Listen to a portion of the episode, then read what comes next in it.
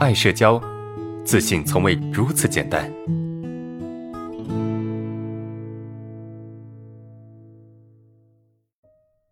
来看一下今天的第一个问题。呃，老师你好啊，在你讲解对视恐惧的课程的时候啊，提出了一个理论，说不要关注视线，专注当下。但是由于我的强迫心理，我越不要关注就越关注。如何解决这个症状？如何面对自己的强迫心理呢？好，这是第一个同学的问题啊。呃，不知道有没有同学遇到类似的问题啊？就是，呃，当我们就是想要，比如说你有对峙恐惧的时候啊，当我们要投当下的时候，当我们要专注当下的时候。该怎么去真正的去做到真正的去投当下呢？对吧？该怎么去做到不强迫呢？其实每一个有社恐的人哈，每一个有社恐人有强迫心理是很正常的啊，有强迫心理是很正常，所以这个不能说这不能说明什么问题哈。就每一个有社恐他都是有强迫心理的啊，都是有强迫心理的。那怎么办呢？如何做我们才能够去解决这个症状，才能够就不越来越关注，或者是不？越来越强迫啊，该怎么去调整？首先啊，就很多同学听到这个理论，可能有一个错误的认知啊，可能会有一个错误的认知啊，是什么认知呢？就是，呃，你觉得啊，我要强迫自己不关注啊，我要强迫自己投当下，就他把投当下，他把不关注变成是一种什么？变成另外一种强迫。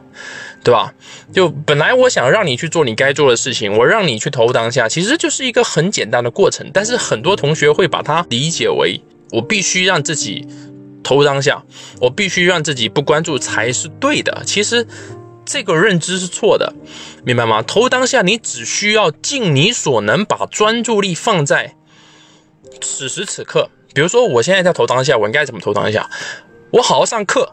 对吧？我好好上课，我好好给大家去讲解，就是去回答问题。那么这个过程本身就是投当下，我不需要去强迫自己非得不关注症状，明白吗？就是投当下本质不是强迫自己投当下，而是去做好你该做的事情，明白吗？你不需要完全去做好，你只需要尽可能做好。所以你你说你越让自己去投当下，越去不关注视线。这个过程其实本质上你是在对抗，你希望自己能够完全投当下，你希望自己能够完全不关注症状，而这个希望会是错的，明白吗？因为你把精力都放在去对抗症状上面了，你把精力都放在去什么？去强迫自己啊，去强迫自己不关注上面了，所以这个会出现问题。你需要做的很简单，那就是。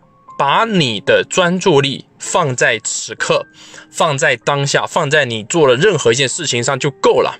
尽可能去专注做好这件事情就够了，而不是强迫自己非得去投当下啊，强迫自己非得不关注视线，因为你不可能做到想不关注就不关注啊，你不可能做到想投当下就投当下，这些东西你不要去强求，你只能说是什么？是尽力而已。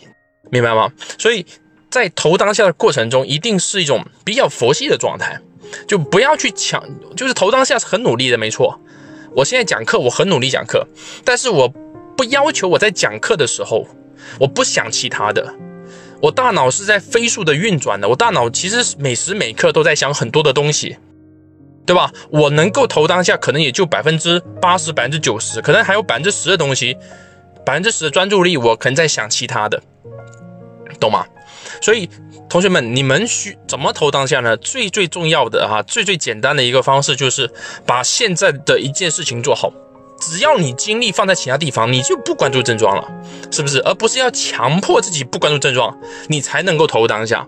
就你这个有点本末倒置了啊！所以重点在于什么？重点在于你把你手头上的任何一个事情给做好了就够了。啊，就够了就可以了啊！不要去强迫自己，呃，不关注了，然后再去投当下，对吧？